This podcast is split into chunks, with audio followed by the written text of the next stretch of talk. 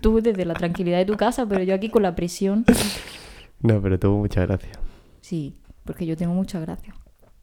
Sí, claro. ¿Y por qué quedaste como una estúpida? Em,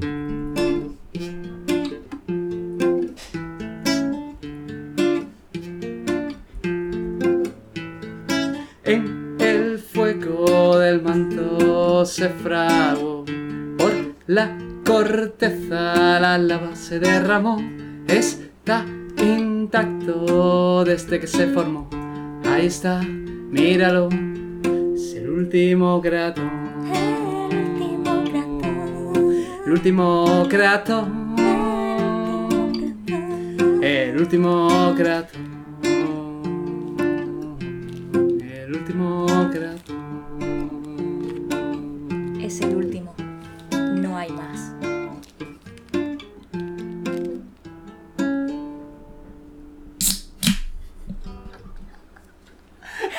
Bienvenidos al quinto programa del último Cratón. Primer programa del año 2022. Llega tarde, pero eso ya va siendo marca de la casa. vale. Te iba a decir, bueno, podemos hacer como que lo hemos grabado hace tiempo y, no en lo- plan rollo nadie sabe nada, pero bueno. ya No, porque me gusta más ser honesto. Feliz Me año. gusta más de- Feliz año a todo el mundo. mostrar nuestra inutilidad por delante y... No, bueno, no- hemos, no tenido, ha sido- hemos tenido problemas. Habéis Claro. pasado COVID y cosas. Ah, Es que ha sido... Ver, no, eh, este capullo que, eh, que ha estado con el COVID y a mí Hasta con el yo lo estoy COVID, esquivando luego se fue a París Mm. a pasear por las calles grises, como Madame Bovary. y ¿Cómo? ¿Qué calle es esa? Todo París es gris. Yo no he estado nunca, pero me lo han contado. Pues es gris. Claro, es que... Es gris y, y las fachadas de todos los edificios de allí, yo creo que están hechas a- juego con el cielo gris. Mm. Son como un color crema y después el techo de color negro que te marca ya el límite con el cielo. Mm. Sí, es que tiene mucho estilo los Ay, franceses. yo es que soy... uf, uf, a mí me gusta cielo azul, playita. No, no me llama tanto. A mí mándame al desierto. Pero bueno, que si alguien Joana. quiere sortear un viaje o regalar para cambiarme la opinión, pues bienvenido sea, vamos. Pues sí, la verdad es que ha sido un comienzo de año bastante atropellado. Ah, entre trabajos y enfermedades y pandemias y cosas, pues ha sido bastante complicado que los tres pudiésemos coincidir.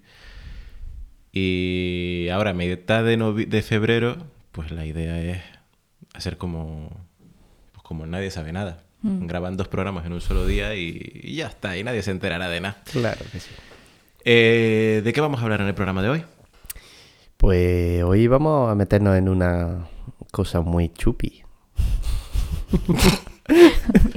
Eh, nos metemos ahí en la... pues vamos a hacerle un repasillo a la, a la historia de, de la Tierra, de la vida. Que se dice pronto, ¿eh? Un repasillo. Un ¡fua! repasillo. Yo mi, mi pregunta es por qué no podemos coger temas más pequeños.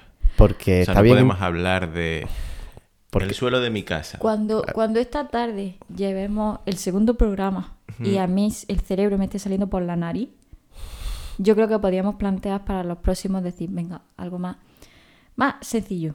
Sí, como tú has dicho, el suelo de tu casa. El suelo de tu casa es interesante. Tiene cosas. Tiene cosas. Está limpio, pero tiene cosas. Bueno, Sí. eso de limpio. Eh, el caso es que... mm, que bueno, está, nunca está de más tampoco introducir un poquito las cosas y luego ya centrarnos en distintas partes. ¿Mm? Como dijo. Jack el destripador. Vamos por partes. Y nada, pues empezamos un poquito... Vamos a hablar entonces de la historia de la vida del- de, este planeta, ¿no? De momento. Sí. Haremos un recorrido de 4.000 millones de años. Otra vez no, por favor, que eso ya pasó en el otro programa. Eh, pero sí, tenemos que irnos muy, muy, muy, muy, muy, muy atrás. Hace un par de días. Hablando de historia geológica. Hacemos un poco el, el ejercicio ese clásico de, de dividir la historia de, de la vida eh, como si fuese un calendario anual o como si fuese una especie de, de reloj para que la gente pueda hacerse una idea de cuánto tiempo estamos hablando, o sea, o, o de qué porcentaje del tiempo de, de lo que tiene la vida, o sea, del planeta en sí, a qué nos referimos. Sí. Entonces, Eh, en principio, que no había absolutamente nada, No, ¿no? Claro. Si os acordáis, en el, el- el programa anterior no, pero el anterior... No, el anterior también hablamos de, de lo que... de cómo se formó la, Es que la la tierra, Tierra. y tal. Mm. Pues eh, eso era fuego y, y muerte y todo. no, no había muerte porque no había nada directamente. Claro, no era, no era mm, habitable. Mm. No era tranquilo. Claro, no es era como el corazón de dices, Joana. Aquí mi casa. La ventana de habitabilidad estaba Estaba cerradita. cerradísima, vamos. Ni puerta, ni ventana, ni nada. Y claro, pues en unas condiciones tan jodidas, al final pues surgen cosas, pero tardan su tiempo y... Pero, por ejemplo, eh, ¿cuándo podemos hablar que surgió la primera forma de vida? Pues con exactitud no se puede saber.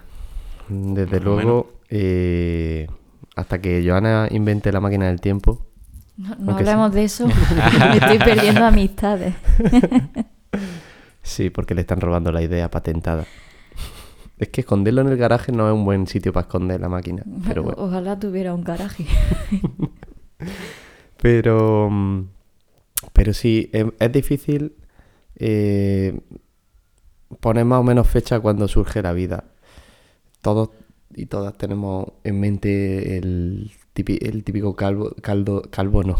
Típico- Pero ahora sí, ahora, que me ha ahora venido- tío, de verdad que yo ahora tengo un calvo en la cabeza. No El sé de la cómo 11, lo he ¿verdad? hecho, el calvo de la Que 11. ha sido como ¡pum! un calvo. Es que a veces me viene el calvo de la 11. me- y me viene ahí. Fin. Que el caldo de cultivo. Que, que- que todos conocemos, que nos vemos, que vemos siempre en biología cuando somos pequeños y tal. Que es como de la nada surgen, empiezan a surgir microorganismos y tal. Eh, claro, hablando en geología, eh, tenemos que remontarnos al primer fósil que encontramos que no es un es un vestigio de, de un animal, o sea, de, de un microorganismo, eh, pero no es un, un microorganismo en sí, porque, eh, claro, ese microorganismo no se ha conservado, pero sí se ha conservado la forma que dejaba a su alrededor, y son los llamados estromatolitos.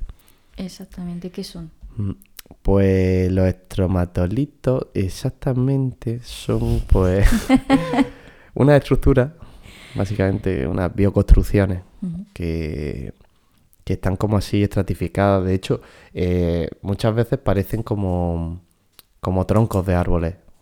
Troncos de árboles. O sea, le- si le pega el tajo Microorganismos, ¿no? Que viven como en, en colonias en colonia. y su mm, formación no, no vamos...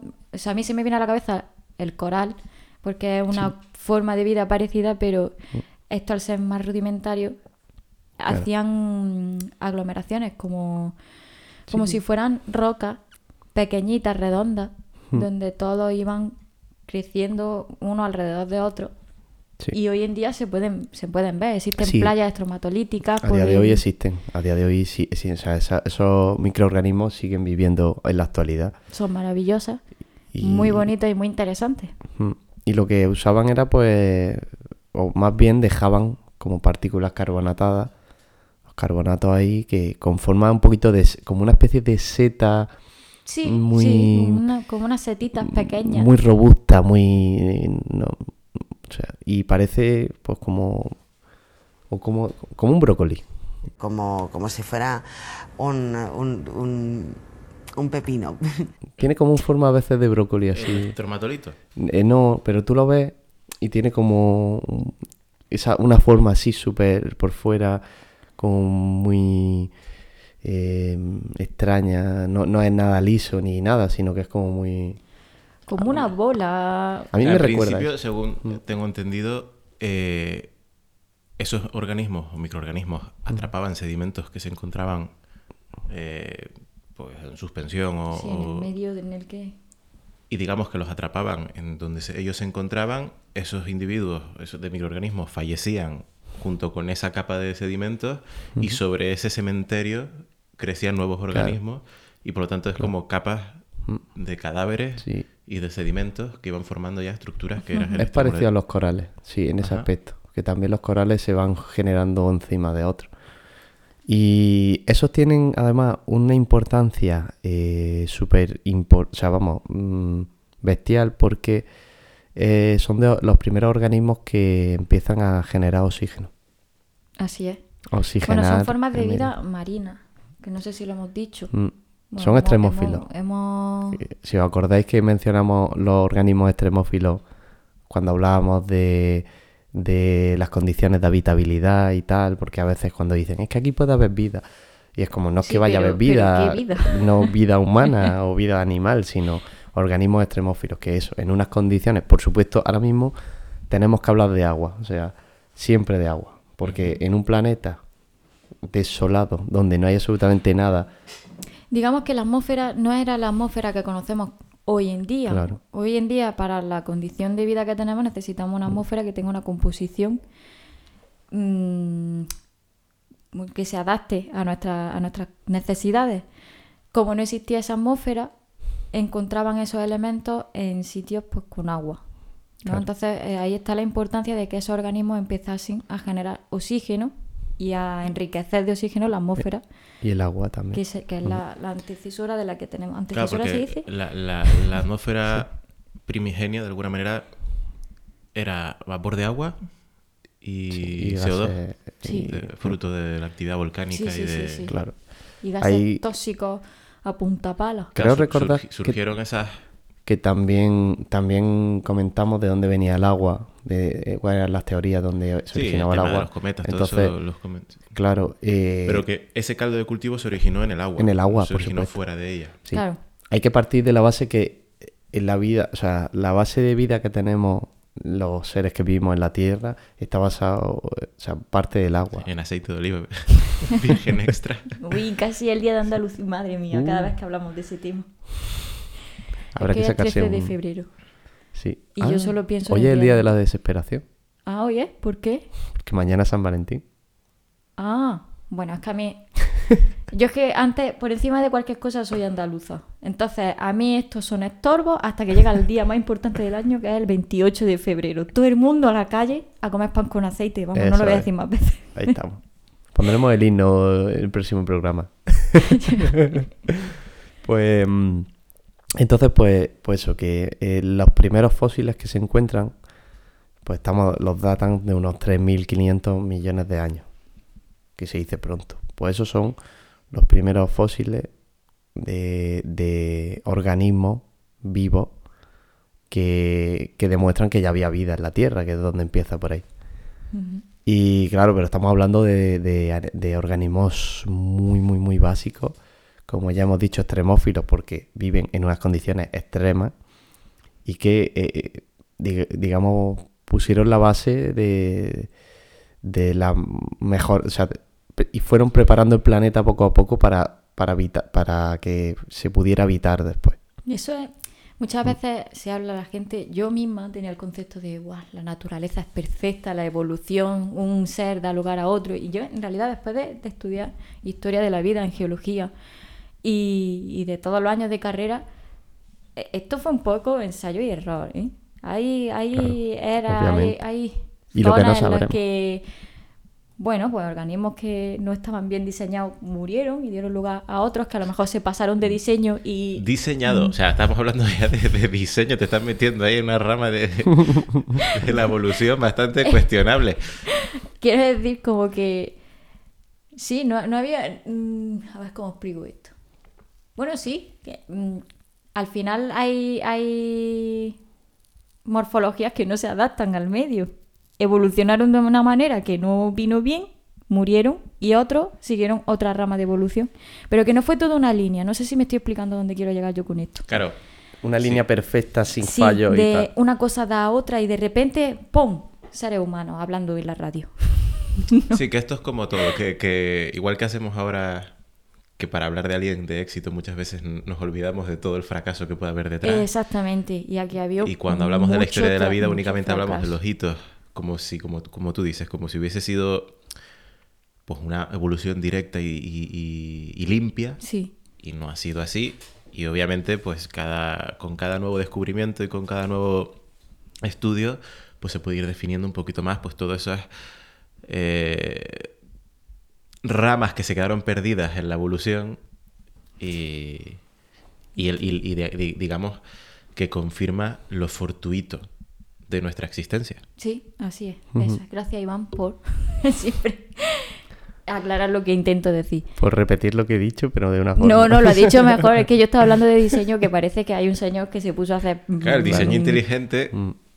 que habla de que hay algo o alguien que ha diseñado. No, no, no. Eh, no, claro, yo hablaba de la naturaleza, de la- las formas que tiene la naturaleza e intentar siempre sobrevivir, pero nunca de una forma perfecta, con sus fallos y con sus criaturas, que ahora hablaremos de ellas. Yo voy a buscar unas cuantas que a mí personalmente me hacen mucha gracia y me dan pena porque su existencia tuvo que ser una puta mierda, porque no eran formas, no era óptima la anatomía de esas criaturas y por eso murieron. ¿Qué vamos a hacer? No eran lo suficientemente buenas para esta creación. Pero molaban mucho, eh. A mí me gustan. Pues mm, tú fíjate que si mira, eh, bueno, la peña que dirá, vale, ¿y todo esto cómo se sabe? También.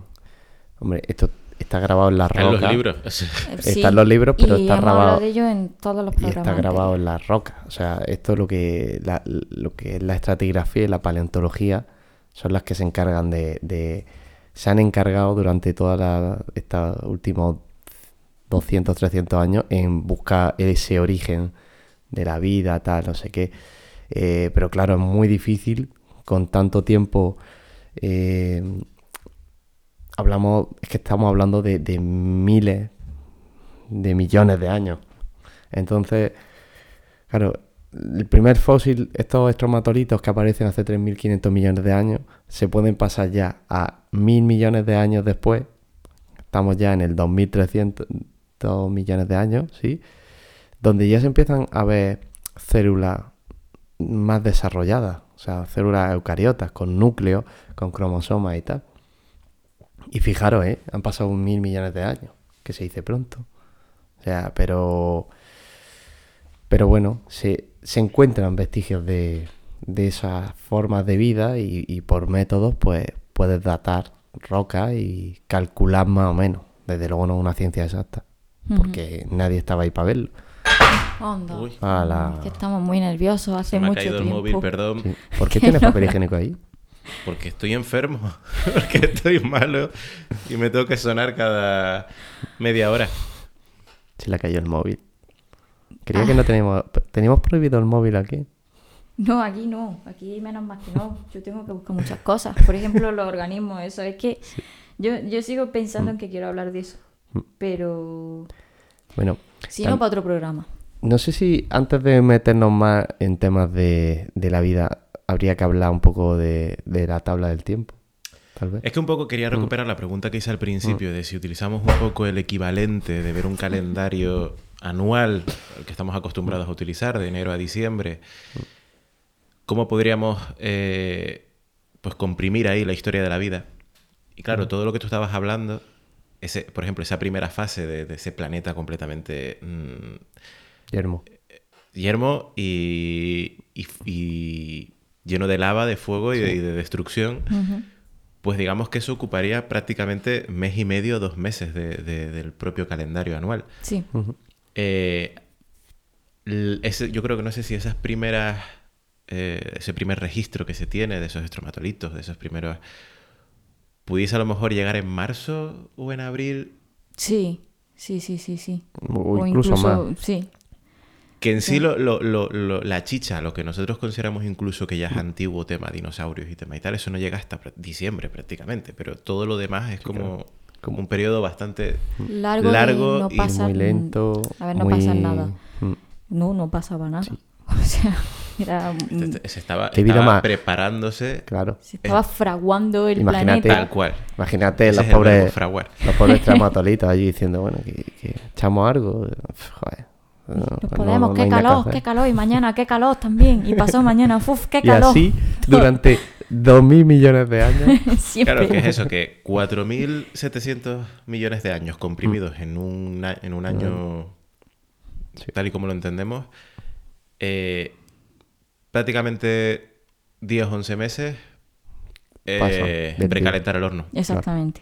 efectivamente. O sea, es como desde enero, febrero que empieza, que se, que digamos, se estabiliza la Tierra, hasta que empieza a surgir la nueva, la nueva vida, que bueno, ahí pues si dices que es marzo o tal, eh, hasta que se desarrolla la vida como la conocemos, o ni siquiera como la conocemos, pero como empieza a desarrollarse la biodiversidad y tal, ahí pasa pues 8, 9, 10 meses seguro, más, seguramente.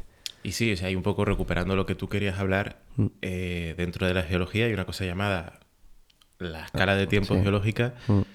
que es la forma que tienen los geólogos de Medí el tiempo. medir el tiempo y clasificar eh, periodos temporales en los que de alguna manera bien delimitados por ciertos eventos que se han podido medir y que se han podido datar de una forma u otra, porque hay varias formas de datar los eventos y- y las cosas de las que se tiene registro. Y bueno, si quieres un poco hablar sobre ello, Bueno, ahí lo Porque- que tenemos, vamos a diferenciar al menos cuatro, cuatro escalas de tiempo, ajá, ¿vale? O cuatro eh, gru- grupos temporales. El más grande, cuando hablamos hace eones, Hace eones los delfines vivían en la Tierra. ¿no? Como decía, Eón, es que es una palabra un que e- mola mucho. eón suena grande, Sí, suena potente. Lo que, lo que es grande Mm. y potente, y can- vamos, y pesado. Eh, eh, eón, eh, bueno, para que hagáis una idea, hay cuatro eones reconocidos en la historia de la Tierra. Solo cuatro.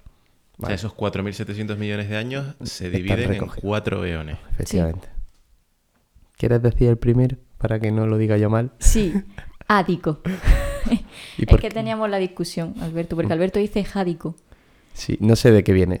Creo que por, por creo que yo insisto en que creo que es el acento andaluz que que, De- que cuando poner la H. cojones cuando tiene que lo han- la H la tiene que nos poner. lo han comentado pues como esa herencia árabe de que la H a veces suena como una J un poco pero A ver, claro, es que yo, como sé que, bueno, nos explicaron que el ádico se lo pusieron en honor al dios Hades, porque, bueno, como era una tierra un poco que parecía el inframundo, llena de lava y, y pena y destrucción, pues, le pusieron ese nombre tan bonito. Y, y me hace gracia porque yo como me he criado viendo a Hércules, no Hércules, ni, ni, el, ni Hades, pues, cada vez que escucho a Alberto decir jádico, me hace mucha gracia. Pero a lo mejor me estoy equivocando yo, no no quién no sabe. sí no que va Bueno, es español, es una H, eso no se Mm, pronuncia. es una H o sea que por eso por eso no te equivocas desde luego soy yo que es que me llevo el tema ahí Me- la herencia árabe de, que tenemos ahí que me, que me lleva Eh, Y, y nada, pues en el ádico, ¿qué pasaba? Nada, lo que he dicho. Inframundo, Mm, imaginaros. Sí, comprende alrededor de 600 millones de años, los primeros de la Tierra, básicamente. Eso dio lugar a qué? A- al añejo. Que me hace mucha gracia estos nombres. Es que así es como yo me estudié la, la tabla, porque el siguiente es el arcaico, Mm, que es viejuno, Es en el que- tampoco pasaba nada. Ahí está. Además que suena... Joder, El, el era- arcaico, el... Hay muchos tiempo. señores en mi pueblo que son súper arcaicos. Y ellos no lo saben, pero, pero, pero molaría mucho poder decírselo de vez en cuando. Pues fíjate que el arcaico comprende muchísimo más tiempo que el, el jádico. el ádico. Vamos a Eh, estar así. Ahí estamos ya en 2000... ¿No? ¿Cuántos son? Unos 100... mi- 1500 millones de años. Sí, fíjate. bueno, es que Aproximadamente. tampoco vamos a estar Mm. eh, definiendo No. cada, cada... Pero para que yo lo, lo quiero definir un poco en este sentido para que se hagan, la gente se haga una idea de Claro, que, claro, de yo que creo que es más interesante o más fácil muchísimos millones de años. lo que hemos dicho, ¿no? Que son Mm. cuatro grupos principales, que son esos cuatro eones, de los cuales tres Sí. eh, era lo que hablaba antes de que era como el, mom- el- el precalentamiento del horno. Mm, El ádico, el arcaico y el proterozoico. Después al final viene el fanerozoico, sí. pero que esa es la etapa final. Quiero, a ver, quiero decir, porque la gente se puede preguntar, si en el, ai- en el ádico y en el arcaico no pasaba nada, ¿por qué coño los separáis? Quiero decir, Claro. que, que nos hace establecer un límite entre uno y otro. Y es que en el arcaico es donde se tiene datada la primera corteza terrestre. O sea, digamos que en el ádico no había ni, ni no daba pie ni a corteza. sí. Eso Y en el lava y fuego. arcaico, por la bajada de temperatura, porque se asienta un poco Sí, el lo que planeta, hablamos en el eh, anterior programa.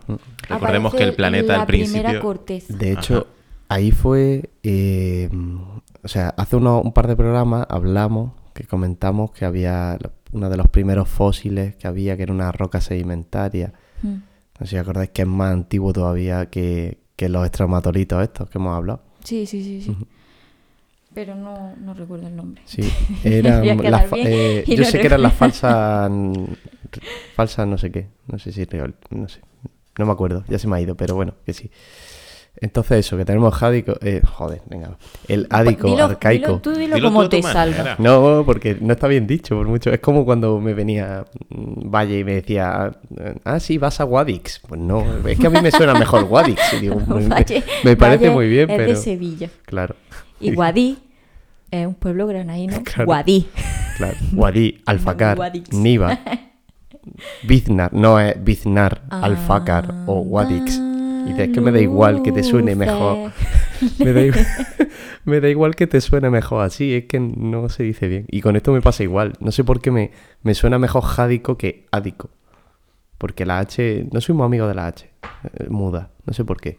Pues, Pero bueno. Pues tienes trabajo, ¿eh? En el castellano hay unas cuantas. Sí, pero no sé, como, bueno, ádico, arcaico, Estoy proterozoico. hartico ya. ¿Ves? Tú lo has dicho. Sí, sí, hay algunas que... ¿Ves? Yo creo que por eso me viene eso. Pero ha sido importante lo que ha mm, explicado Matizado. Joana, porque es eso, o sea, todos los periodos o, o las etapas que se puedan definir a nivel geológico en esa escala de tiempo, eh, si hay una, si se marca una diferencia entre una y otra es por algo, es porque hay un registro Claro. de, de- de un evento, de algo que de alguna manera es- Sí. explica el por qué ya no se llama de la misma manera. Exactamente. Como pasa con la historia de la humanidad, que es Edad Media, Edad. Moderna. Todo pasó por algo, pues en, en el tiempo geológico es lo mismo, pero eventos que no tienen que ver con la humanidad Mm. porque no estábamos ni pensados. Y que obviamente pues eso, como todo en la ciencia, pues sigue discutiéndose y se siguen Y se descubriendo sigue nuevas cambiando. cosas y se Sí, siguen sí, delimitando que sea un poquito más arriba, un poquito más abajo. Claro. Eso, eso es importante. Decir que la, la tabla está cambiando continuamente, porque claro, como no podemos hablar de una exactitud, ni, ni de un momento concreto Y que exacto. luego que hablamos de periodos que aunque hablemos de pisos, por ejemplo, que es lo más lo- el periodo más pequeño que, que se puede hablar en geología, los pisos son, estamos hablando de igualmente cientos de miles de años o incluso un millón de años o cosas así. Entonces, claro, yo investigo esto y de repente descubro aquí una cosa que un animal o algo que ha vivido un tiempo y ya puedo ponerle eh, el, corte ahí y decir, bueno, es que este periodo se va a llamar de esta forma. Pero Si quieres, podemos después Mm. hablar a lo mejor de, de- de cómo se datan las cosas. Un poco para def- a- un poco explicar y profundizar en ese sentido. Pero bueno, volviendo al tema de, de, de la escala, de, o sea, de, de la escala de tiempo general, pues sí, estaban esos grupos principales que son los eones, sí. pero después cada eón se puede se dividir subdivide en eras. La era, pues está. eh, Hombre, eras hay muchas más, desde luego, porque claro, si cada eón lo divide en divi- distintas partes. Claro, o pues, sea, hay muchísima clasificación, no vamos Claro. a nombrarlas todas, pero No. que, que- que se sepa eso, que tenemos eras, todo, eones, perdón, los eones se subdividen En en eras, sí. las eras se subdividen en en sistemas. y cada sistema se subdivide En en, serie. series, las cuales a su vez se dividen en pisos. en pisos. Claro.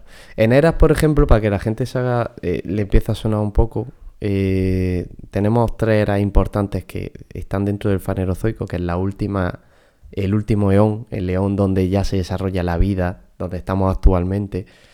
Que ese es al- hace unos 450 Claro. ahí, Sí. aproximadamente, ¿no? entre millones de años. 500, 540 O sea, el, millones el de años. fanerozoico, ¿cuándo comienza? Más o menos. El Hace fanerozoico. 540, sí. Sí, 540. Vale, vale, vale. Millones de años, todo Sí, el sí. rato, ¿eh? Sí, sí, siempre. claro, ahí dentro está pues el paleozoico, el mesozoico y el cenozoico.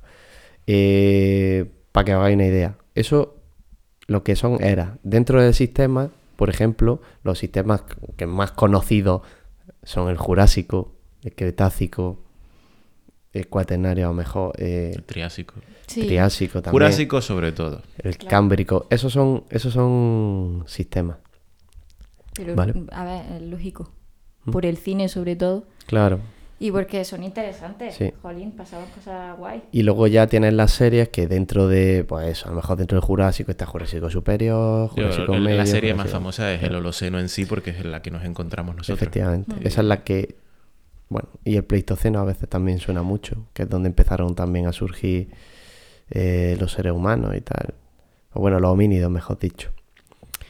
Eh, no miento, un poco antes incluso. Pero bueno, eso entonces para que, para que la gente se haga una idea de cómo se divide el tiempo eh, en la escala del tiempo geológico.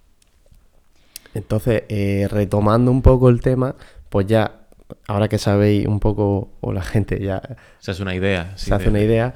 eh, hemos pasado el, jadi- el, el ático. Jádico. lo, lo voy a decir todo el día. No Eh, pasa nada. El ático lo hemos pasado ya del tiro. Así se va a titular el programa. Jádico con J. El jádico me Mira, parece ya genial. está, de puta madre. Eh, estábamos en el arcaico cuando aparecen eh, los primeros fósiles de los estromatolitos. Y ya eh, al final del arcaico empiezan a aparecer ya lo que son células eh, eucariotas, ¿no? O sea, células con núcleos, con cromosomas. Ahí ya entramos un poco en, en- en terreno de la biología, que a lo mejor hay gente que tú le dices células eucariotas y, y no tiene ni puñetera de lo que le estás Sí. hablando. En Claro. biología se entiende que existen dos tipos de células. La célula es la unidad mínima de, de- de- de- composición de, la de vida. materia Mm. or- orgánica. eh, y digamos que existen dos, la procariota y la eucariota. La procariota es una célula muy básica, es una célula que carece de, de- de órganos internos, que se reproduce de forma sexual. Es algo muy, muy, muy, eh, muy básico. A día de hoy, eh, por ejemplo, las bacterias se consideran células procariotas. Y después, esas células, que en su momento, en, en origen, eran de ese tipo, con la evolución, pues surgieron unas que, llamamos eucariotas, en las que ya, digamos, se distinguía un núcleo interno, donde estaba todo el material genético, se distinguían una serie de orgánulos. Con funciones. Digamos que cada, cada orgánulo tiene una función en la célula y, y- y ella está organizada internamente. La otra no. Y esta, pues como que se van separando sus componentes y cada uno tiene un, un- un qué. Nosotros, y la mayoría de los seres vivos que uno pueda conocer, eh, están, está- estamos conformados por células eucariotas. Entonces es importante definir el momento en el que aparecen, porque digamos que es como el- el- el, Hombre, marcan una complejidad, hito, sí, o sea, un paso más en la evolución, porque se va, Claro. com- digamos que se, se va complicando la vida. Es como, o sea, la, quiero- la- la complejidad, no es que Sí. se vaya complicando, sino que aumenta la complejidad en los seres vivos. Entonces, par- partimos de eh, unos primeros microorganismos que a lo mejor eran mm, pues una célula simple y llana, y ya empieza a haber organismos que tienen una célula, pero ya empiezan pues, a tener su núcleo, su- sus Se distintas partes. Se, se va organizando. Las funciones se hacen más complejas, el interior del, del organismo se tiene que hacer más complejo para adaptarse cada vez a medios más específicos. Efectivamente. Y yo quiero animar, si alguien, bueno, a la gente que no esté escuchando, por favor. Iba a decir si alguien no está escuchando. No, eso ya mal. Yo ya Damos por hecho, que no escucha gente. Sí. Y de Y- hecho, no le contestamos a gente que deberíamos contestarle en cierta... Pero yo pido perdón, pero porque soy un desastre. Pero no es porque no, no me haga super ilusión. Que Mm. a veces me voy a dormir y digo, oye, hay gente que me oye. Y me duermo mucho mejor. No, quería decir que hoy es un programa que creo que es súper... Todos son muy visuales, pero animo a que busquéis una imagen de una célula eucariota y procariota y la tengáis en, en la cabeza y que estéis todo el rato con la tabla abierta. Porque creo que es mucho mejor mm, entender lo que estamos hablando si están viendo la tabla. O sea, como es hablando de... Yo es que me lío mucho. Por ejemplo, Sí, no, yo soy si es que- es geóloga que sí, es- y yo soy incapaz de recordar todos los pisos, todas las eras, todo... Yo, uf, se me da fatal. Entonces, si lo veo, lo entiendo mejor. Y ya está. Eso Hombre, eso es es- una recomendación. Es mucho más fácil verlo, pueda porque y además quiera. es súper bonito. Bueno, es más vistoso verlo con colores, Claro. cómo se dividen, tal, con Y dibujitos además al los lado. colores tienen su razón de... Bueno, el primer episodio de. El primer programa de Cosmos, Hmm. de la nueva versión, no sé si la, de la de Carl Sagan habría igual, pero la nueva, creo que empieza con todo eso. Con el presentador caminando por un calendario virtual Sí, y se va, digamos, va contando todo el origen. Lo que pasa es que, eh, eh, si no recuerdo mal, empieza desde el origen del sistema solar o del universo, con el Big Bang, y va caminando hasta ya posicionarse en el último día, los últimos días del año, con respecto a lo que viene siendo esto que estamos hablando nosotros. Como nosotros estamos simplemente hablando de la historia de la vida o de la Tierra en sí, pues no empezamos con el Big Bang, sino ya damos por hecho que eso ya ocurrió mucho antes. Claro. Eh, pero sí, obviamente todo esto es mucho más sencillo si se ve la tabla y uno la tiene delante y entiende de lo que estamos hablando. Sí, sí, sí. Pero bueno, yo creo que puede ser interesante eso, ir eh, avanzando poco a poco por, por esa tabla e ir comentando esos eventos importantes que pueden haber definido un cambio de, de, de on o de, o de era o de sistema. Y sobre todo eso, mm, que la gente se haga una idea de que es algo que os va ocurriendo como de forma exponencial. Claro. Conforme nos vamos acercando al final de la tabla, hay un número de eventos mucho mayor Mm. y todo como que se va acelerando. También porque tenemos más registros. Obviamente Claro, claro. es más fácil encontrar algo que tiene 400 millones de años que algo que tiene 3600. No, sí, y que lo que lo que hablaba Joana, como todo se va organizando cada vez más, Mm. se va haciendo más complejo, pues puedes distinguir muchas más cosas. Sí, aparecen más, más seres también, con lo cual eso te ayuda a, a situarlos dentro del tiempo, en fin. Entonces, claro, lo importante del tema de la célula, que es bastante importante, porque ya el primer indicio de complejidad dentro de, de los sistemas, un sistema cerrado además, que empiezan a, a desarrollarse, pues claro, tienes que tener en cuenta que poco después las células empiezan a unirse y a, y a interactuar entre unas con otras. Y entonces la vida ya empieza a, a digamos, a centrifugar un poco. empieza ya ahí a, a haber mm, movimiento, ya la vida en la Tierra, hombre, ya los extramatolitos, por ejemplo, que llevan más tiempo aquí que nosotros, pues estarían diciendo, oye, pues has visto este, este ser que ha aparecido, oye, parece que hay más ambientillo, ¿no? Aquí en, en el mar. Esta noche se sale y eso, ¿no? Claro. Conocemos gente. Claro. ¿Has quedado con la célula eucariota? Uh, muy buena gente. Entonces, Claro, yo- recomiendo para esto que, que la gente vea la peli de fantasía, la de Disney, Mm. la del 50 y algo, eh, porque hay un fragmento que te habla un poco de la historia del universo y de la historia de la vida en el planeta. Y nada, en cuestión de, de- de unos minutillos te hace un- visualmente una representación muy, pues, eh, muy simpática de todo esto que estamos hablando, de cómo poco a poco las células empiezan a interactuar y cómo todo se va volviendo un, poco más complejo y cómo los organismos van evolucionando y van surgiendo, pues, cositas que dan, dieron lugar después a que la vida saliese de ese océano o ese mar del que hablábamos al principio y ya pudiese tocar tierra. sobre todo porque es muy llamativo, a mí me parece al menos muy llamativo cómo explota la vida. Y es como, de buena a primera hace ¡ping! Y, y, y dice- y la vida se abre paso Como por todo fluye, ¿no? Sí. Y mu- a mí eso me parece tremendo. Digo sencillamente que la vida se abre camino. Pero, pero mola porque, porque Mm. fluye pero poco. Es decir, muchos organismos, pero... Bueno, es que viene el... el- el- es que no, no me, no me quiero adelantar acontecimientos. Es que esta parte me gusta Mm. Vale. mucho. Bueno, de momento seguimos con las células que ya empiezan a juntarse, empiezan a interactuar y empiezan a formar organismos un poquito más complejos. Eso es. ¿Vale? Entonces, Esto ya pues, era el final del arcaico. Eso ya nos hemos metido ya en el proterozoico. El, ter- la ter- el tercer eón. El tercer eón, ¿vale? Que también comprende pues, mm, unos 1.500 Sí, millones de años. En ese Ah, sentido, dentro del calendario anual, estaríamos en verano. En Mm. Y y, llega- y de- desde julio hasta, hasta noviembre casi, yo creo. ¿no? Sí, seguramente. Noviembre, pero bueno, por, por marcar un poco el inicio de, Mm. de esta etapa. Entonces, claro, pues ya lo- los seres, ¿no? Empiezan a convertirse a... Empiezan a aparecer eh, seres más complejos, más... eh, a lo mejor... mm, eh, bueno, pluricelulares. Desde luego, que es la palabra.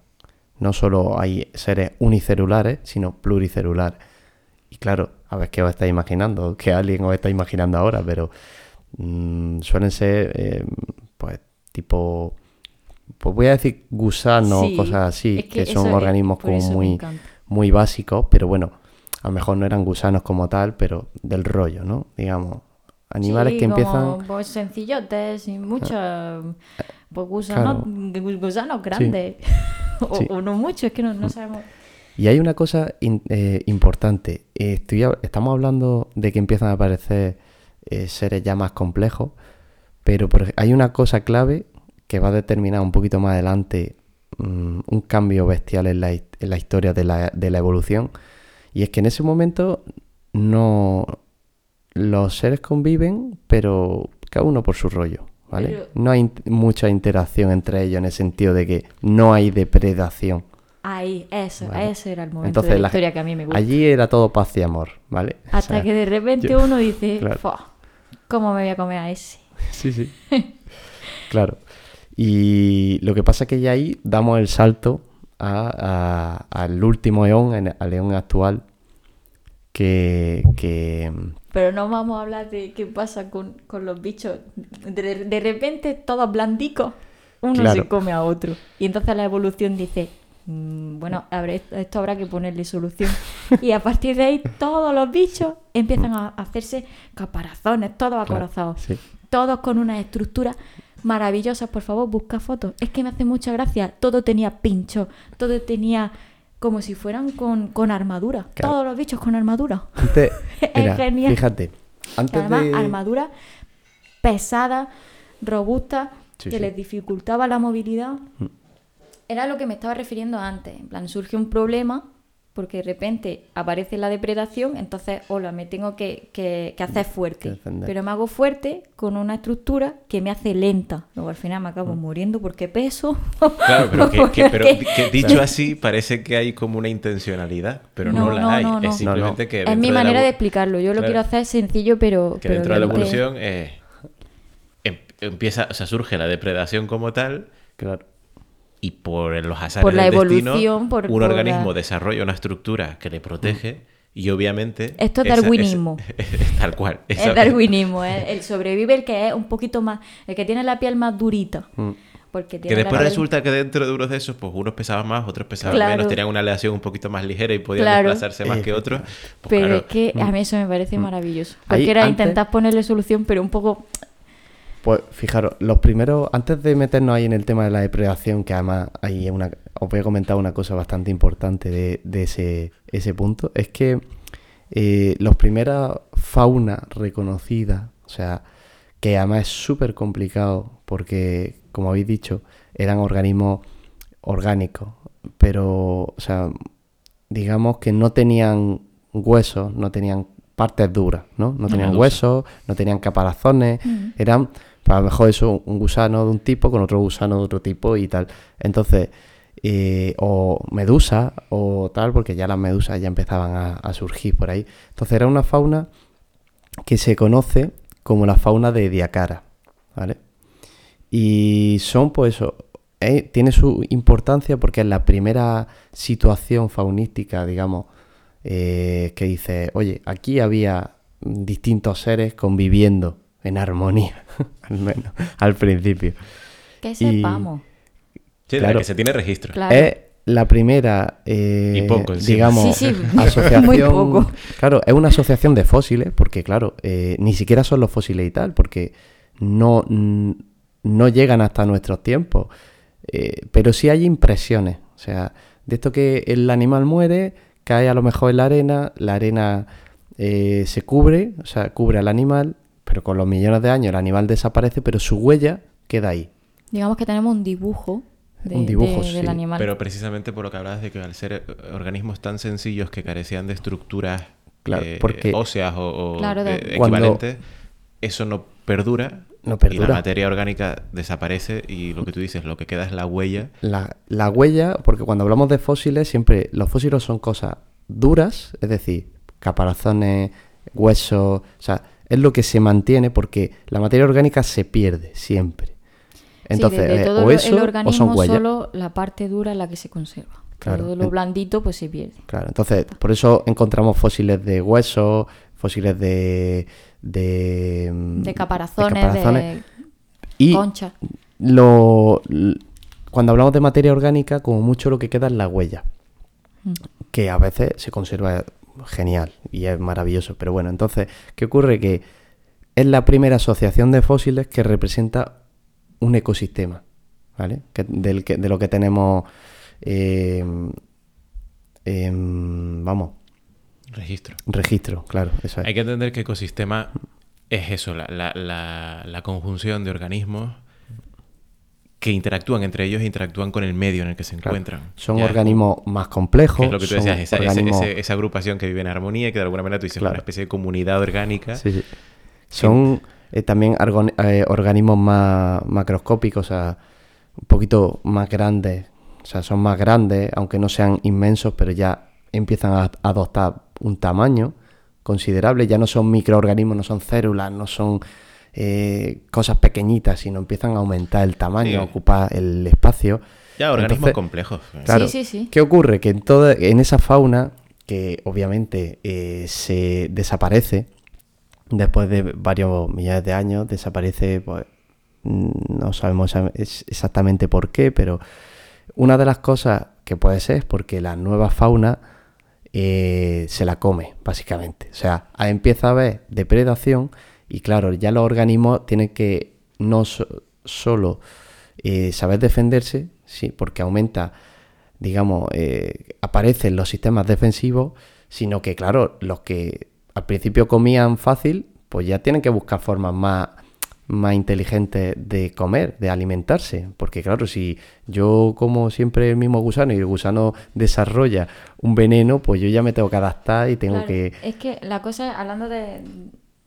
Esto es por, porque cambia la alimentación de, de los organismos. Mm, Al principio todos eran fotosintéticos, entonces, pues, o, o, bueno, no, no tiene por qué ser fotosintético para que una célula sea...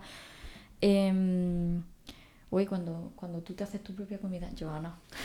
Autótrofo. Sí, Autótrofo. no. Gracias. Al principio serían autótrofos y de repente pues hay células que son heterótrofas y organismos que son heterótrofos, entonces tienen que buscar su fuente de alimentación en otros organismos. El que ha nacido pobretico, blandico, sin ningún tipo de defensa, el pez grande se come al chico y el fuerte es el que perdura en, en la evolución. Entonces, una especie les comen el terreno a otra especie. Claro. El que era más simplón, pues se queda atrás Entonces, y gana lo en que- ese- Eso empezó ahí hasta, y hasta nuestros días. Eso, decir, claro. ya- Sí, sí, eso, eso nos vamos a Es que romper nosotros el esas mundo, leyes. Era un mundo ahí de paz y armonía hasta que llegó que uno le dio hambre. Y dijo, pues tengo hambre, pues te como. Y entonces ya todo se volvió más complejo. Todo se desarrolló, todos empezaron a desarrollar su eh, mecanismo. Y hay una cosa clave, porque la aparición de la depredación eh, es clave en el desarrollo del cerebro. Claro, Es clave, pero a un nivel de repente tienes algo que hacer, que es sobrevivir. eh, tu y cerebro, necesitas claro, pensar. necesitas buscar la forma y para eso es como tu cerebro tiene que trabajar, tiene que desarrollar, primero tienes que desarrollar un cerebro, porque cuanto más cerebro tienes se supone que más inteligente eres, más puedes sobrevivir. Eh, y claro, eh, es curioso porque dices, tiene narices, pero es la forma, o sea, el cerebro se desarrolla en la vida, en la historia de la vida se desarrollan los cerebros como mecanismo de supervivencia. No porque es que dices, bueno, yo qué sé, cada vez somos más inteligentes, que no es cierto, pero sí. Eh, sino como el, el organismo busca sobrevivir y lo que hace es desarrollar un cerebro. Y entonces, pues ahí empieza, digamos, eh, la primera, el primer pasito a, a- hasta de, de desarrollo cerebral hasta que llegamos a, a los seres humanos que, que en principio somos como los más inteligentes, entre comillas. Bueno, Aunque es cuestionable, pero sí. Entonces, claro, pues eso, empieza. Y entonces ya entramos ahí en el. en lo que sería el fanerozoico, ¿vale? Que para que os- es eh, un El eón- último el, último eón de en el que estamos actualmente, que, es, pe- que es, es corto, dentro de los eones, es cortito porque son unos 500 millones de años. Claro, de los 3.000, de- o sea, los 4.600, Mm, pues únicamente los últimos 500. 500. 40, y es 500 y algo. el que más desarrollado tenemos, no solo por cercanía en tiempo, que nos ayuda, eso nos facilita que se hayan conservado cosas, sino también porque ahí había una explosión de vida eh, muy importante. empiezan a haber sucesos importantes en periodos de tiempo cada vez más cortos. Entonces te permite desarrollarlo mucho más de lo que tenemos los otros. Entonces, llegado a este punto, podemos dejar de hablar ya de eones, porque ya no nos vamos a mover, Y ya podemos empezar a hablar o bien de sistema o bien de, de era. Eh, en concreto, la era, la- el cámbrico, que es una era, recordad que es la, digamos, es la- Claro, el fanerozoico, como eón, ¿cuántas eras tiene? tiene una, eh, ¿Cuán- tres eras. Tres eras, ¿no? Sí, el paleozoico, mesozoico y cenozoico. Que ya la propia palabra Paleo. paleo, de antiguo, Meso, meso de medio y Y seno. pues que es por la noche ya. claro. ya lo último. Seno, Claro. luego ergo me acuesto. Entonces, estamos en la primera era dentro del primer eh, em, del primer sistema que no vamos a nombrarlos todos, pero Ah. bueno, el cámbrico es importante porque precisamente porque marca la aparición de pues conchas, por ejemplo, de mecanismos de defensa como conchas y corazas defensivas. Busca fotos, es que me encantan. Claro. me Entonces, imagino a muchas señoras llamadas conchas apareciendo por ahí. de repente por ahí. Bueno, pues mira, una cosa curiosa que me acabo de acordar. Em, cuando, si os acordáis cuando hablábamos de eh, el origen de, de la Tierra, eh, cuando, se, cuando nace la Luna, nace por una colisión, Sí. ¿cierto? ¿no? Vale, pues esa colisión lo que hace es que le metió como un turbo a la velocidad de la Tierra de rotación. Entonces, eh, es, una, curiosidad, pero en el Cámbrico, por ejemplo, ¿eh? que estamos hablando hace 500 millones de años, los días eran más cortos que a día de hoy. Porque han ido acelerándose la rotación Porque de... la Tierra giraba, es como eh, si tú una peonza le das, o sea, tú Más impulso. le das un pequeño impulso, ¿no? Le lanzas otra peonza, ¿qué pasa? Que giran más rápido, por, por la inercia del golpe, giran más Claro, rápido. pero la luna no fue en ese momento. No fue antes. Por pero eso. poco a poco, o sea, una vez que, que, que le has dado el impulso, ya lo siguiente es que pierda poco a poco velocidad.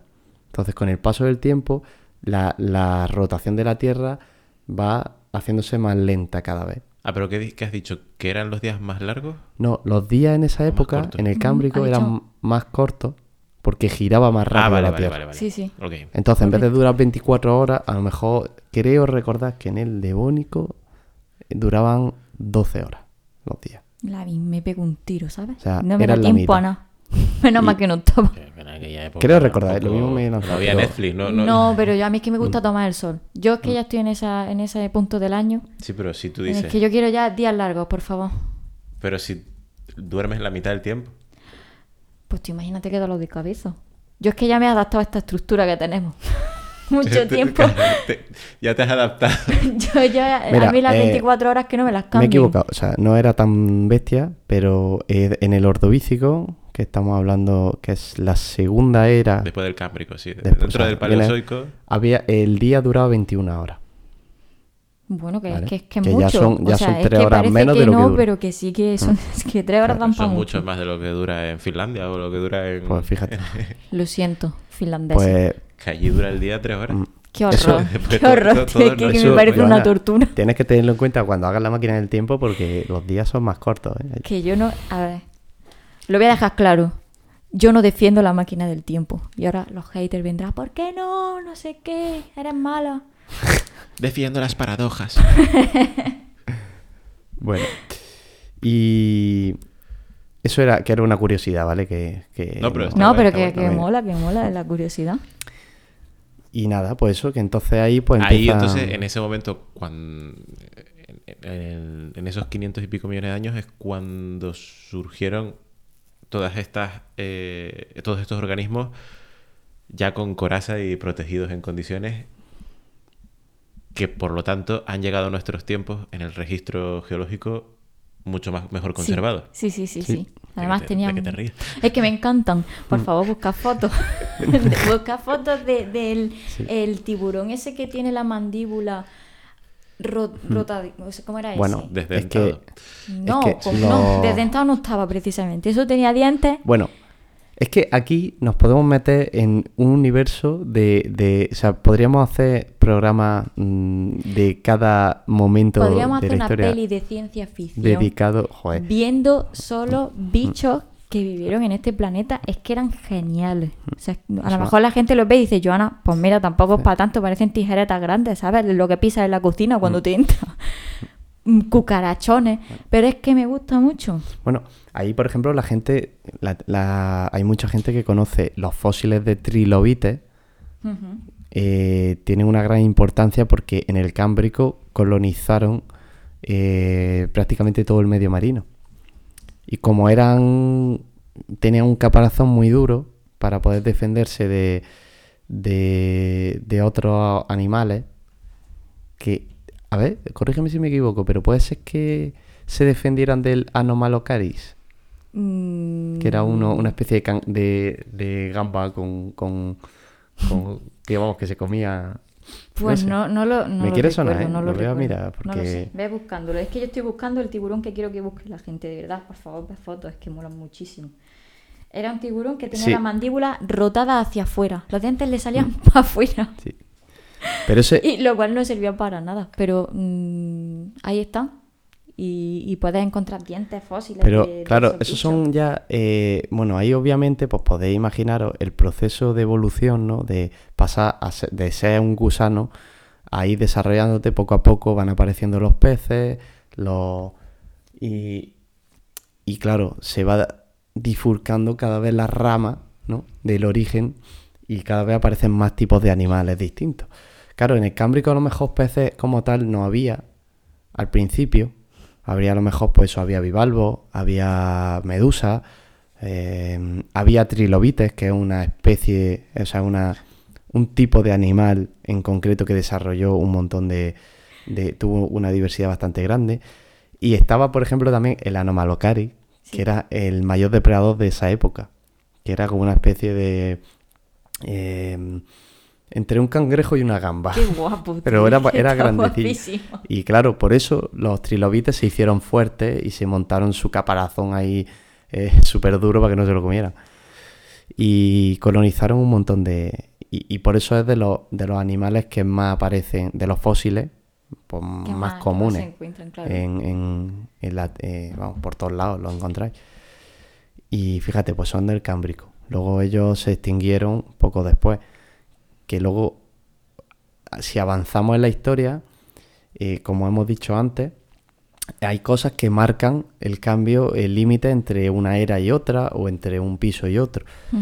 Eh, ya empezamos, tenemos constancia de las extinciones, mm, de las mayores extinciones que ha tenido, al menos la- en los últimos 500 millones de años, eh, se, se han dado en la Tierra. Hay cinco grandes extinciones, Sí. Las iremos viendo poco a poco. La primera que aparece así es la que marca, pasa el Cámbrico, llega al Ordovícico, y entre Ordovícico y Silúrico hay una gran extinción.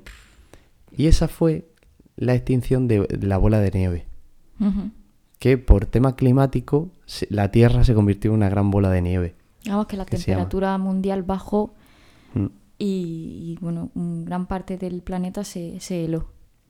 Sí, sí. El día de mañana. Fue una glaciación muy bestia. Entonces, claro, solo se quedó eh, sin, digamos, las zonas más, más cálidas tenían que ser las zonas del Ecuador, seguramente. Y ahí fue donde se concentró un poco eh, toda la fauna. La, la vida sí que sobrevivió fue la que se encontraba en aquella zona, ¿no? Es que ya, claro, Venidor.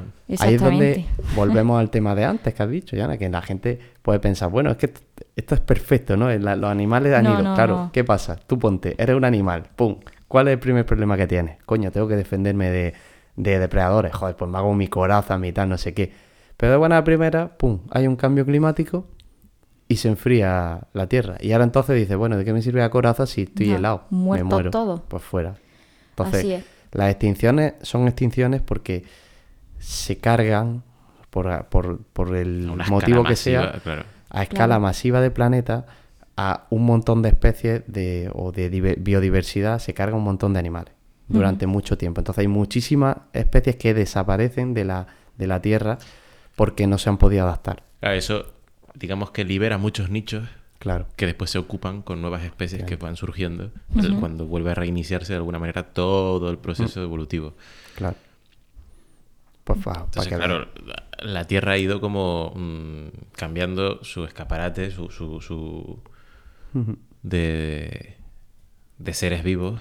Y es eso, que hay que quitar esa imagen de que haya sido una, una evolución limpia, porque ha habido muchísimas pérdidas a lo largo de la historia de- del planeta, de la que o bien no se conoce o se tiene muy poco registro y demás, y, y- y obviamente pues de lo que se habla y de lo que, de lo que se conoce, pues es al final las cuatro pequeñas cosas en comparación con todo lo que se ha quedado ahí de por medio y que a día de hoy pues forma parte de- de- de- del suelo que pisamos. Es que además luego tiene, eh, es que son muchas cosas, pero aparte del tema del clima, de la depredación y tal, eh, lo que tú has dicho, hay zonas, hay nichos que o, o bien se han quedado libres o bien directamente nunca ha habido nadie ahí.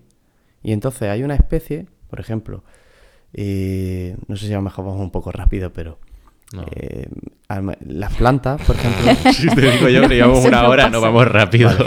pero bueno, pues las plantas, por ejemplo, Ah, que- eso iba a decir, siempre un olvidamos momento- las plantas, ¿eh? las plantas que al principio colonizaban todo, todo lo que es la, la zona eh, de- agua, básicamente, marina, tal. Pues, ¿qué pasa? Que llegó una planta, bueno, llegan, los- en este caso son los helechos, y empiezan a asomar la cabecilla del agua. Y se van dando cuenta que, oye, aquí hay un montón de tierra. Aquí hay más luz Que- para Que eso, fotosíntesis. más luz Claro. y, y más comidita, que Y está toda la atmósfera llena de CO2. Y aquí nadie, Claro. me, nadie me come, ni nadie tal, y entonces empiezan a salir del agua. Y, y los helechos empiezan a, a- a salir. Obviamente, los helechos, eh, corregidme si me equivoco, pero creo que son necesitan mucha humedad. ¿no? Entonces, Sí. al final, poco a poco, van saliendo cada vez un poquito más lejos del agua. Se van pero cerquita. independizando como pueden Pero cerquita. y adaptando su anatomía a conseguir el agua, quizás Mm. no por tenerla en contacto de todo el cuerpo, sino Claro, bueno, de, de agentes más externos. eso cambia. Eso cambia totalmente la, la atmósfera del planeta. Porque, claro, de repente hay un montón de CO2. Los helechos salen del agua, empiezan a consumirlo y Pero oxigenan. al tener mucha comida se reproducen bastante bien. Claro. Claro. Empiezan a ocupar extensiones cada vez mayores. Sí. Conforme ocupan más extensiones, consumen más CO2, los niveles de CO2 bajan, aumenta la cantidad de oxígeno, lo que genera una atmósfera que a lo mejor da pie a que sobrevivan o que surjan especies que de repente pues puedan Ahí está. Qué Llega bonito. un animal Es que es en, precioso. en- en ese, Vaya claro, por efecto mariposa, es que dices, tío, hostia, mira, los helechos me han dejado aquí. Oye, pues se está gustico aquí arriba. Fíjate, en realidad han dejado. Y empiezan a salir también animales del agua. En, en, en primeros mm, casos, eh, hay unos escorpiones primigenios que empezaron a salir del agua. la gentrificación Mm. del planeta. Ujú. Y claro, pues poco a poco, pues se van desarrollando, eh, bueno, se va adaptando el clima de, de fuera Digamos que del son agua. organismos, es que esto pasa muy lentamente, como todo, no hay que Obviamente. aclararlo, pero son organismos que no tienen una total independencia del agua. O sea, Claro. se van asomando, pero no, no de repente sale y ya no tienes la dependencia que No. tenía. Es poquito a poco. Claro. Nosotros mismos, los humanos, o sea, somos no sé cuánto por ciento de agua, pero somos mucho, tan- tenemos tanto por 70. ciento de agua muy elevado. 70 ¿Por qué? por ahí, Porque 75. somos una obra eh, de ingeniería bestial, porque hemos aprendido a tener eh, un sistema líquido de agua dentro nuestro que no, no, no nos hace falta el agua para sobrevivir. O sea, no tenemos que vivir en, en- en medios marinos, pero dentro de nuestro cuerpo somos todo agua.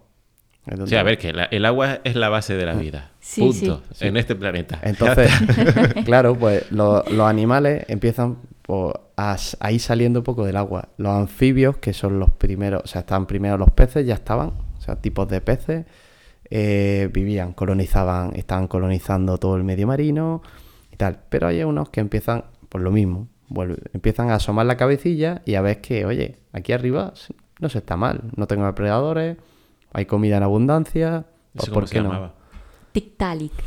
Tictalic. Como la red social. Claro. Pues los Son- peces. eh, no, es el nombre propio que se le pusieron. Bueno, a ese es tipo de primer- organismo que era medio pez, medio anfibio. Era un pez con paticas que, que podía medio Es consi- manejarse. Es considerado el primer anfibio. Sí. Y el primer anfibio que sale del agua, además. Y pionero. puso- Un Sí, sí, pionero. sí, sí, sí. Ahí donde los tiene. Pero fijaros, la, la tontería, empiezan a asomar. Al- e- El hecho de asomar la cabeza del agua ya cambia mucho. Porque empiezan a desarrollar a lo mejor una piel, pues. Qué, qué vuelta, no es que la desarrollen, es que de repente surge un, individuo dentro de la especie Claro, que que tiene algo Mm. que le permite a lo mejor poder sacar la cabeza sin que se muera con los rayos del sol. Sí, queremos dejar no- claro que no estamos defendiendo. A ver, Que, que- que es más que no hay sencillo un, hablar. un ente Sí. superior que diga, y ahora esto, pero yo Es- para explicarlo eh, claro. me tomo esa licencia. Por- ahora no vayáis a decirme. No vamos a darle un repaso eso, a los millones es de mucho años. más que- sencillo hablar en esos términos de los organismos desarrollaron tal cosa, no sé Claro. cuánto, pero realmente es como mucho más pasivo y, y, Claro, y poco a el poco. organismo no estaba con lo que vino y punto. Y con lo que vino se fue. Y con Claro. mucho tuvo un hijo con una mutación y esa mutación fue más favorecedora para seguir Ay. adelante. Ya está. Al sobrevivir, pues se va reproduciendo más y entonces es una ventaja. Al final, así es como es la evolución. Una mutación que le viene bien por las condiciones y claro, al sobrevivir más tiempo tienes más probabilidad de, de reproducirte más veces. Entonces, el caso es que poco a poco, pues fue ese, ese pez en concreto que fue desarrollando extremidades y una capacidad pulmonar, mm, o, o al menos el hecho de aguantar la respiración fuera del agua, pues Sí, sí. claro. Y entonces surge el Tiltalis, que es el híbrido que acaba siendo el primer anfibio que dio paso a pues a todo- todas las demás a especies terrestres demás, que existen actualmente. Y, y bueno, con las plantas mm, las estamos dejando siempre atrás, pero no, por favor, no las olvidéis, son súper importantes. Las plantas al principio pues eran más Alga- simples, algas, sí. algas que no tenían Sí, estructura. Cianobacterias que se dedicaban a hacer fotosíntesis poco a poco, igual que los organismos fueron siendo cada vez más complejos, las plantas igual. Claro, de repente surgen plantas vasculares que les permite llevar el agua desde las raíces hasta la parte más alta de su estructura y bueno, hasta grandes helechos, árboles inmensos y cada vez más alejados de lo que es el ecosistema marino. Hasta llegar al cactus. al ca- que es lo, lo máximo en, en la evolución de la planta. y a mí se me mueren. Sí. ¿Por qué? Porque los riega. No, pero le Pues falta sol. Yo creo que no, creo que bueno, tengo que investigar. Pues claro, eh, Estamos, por lo tanto, todavía en el Paleozoico, en la, eh, en la primera era del último eón.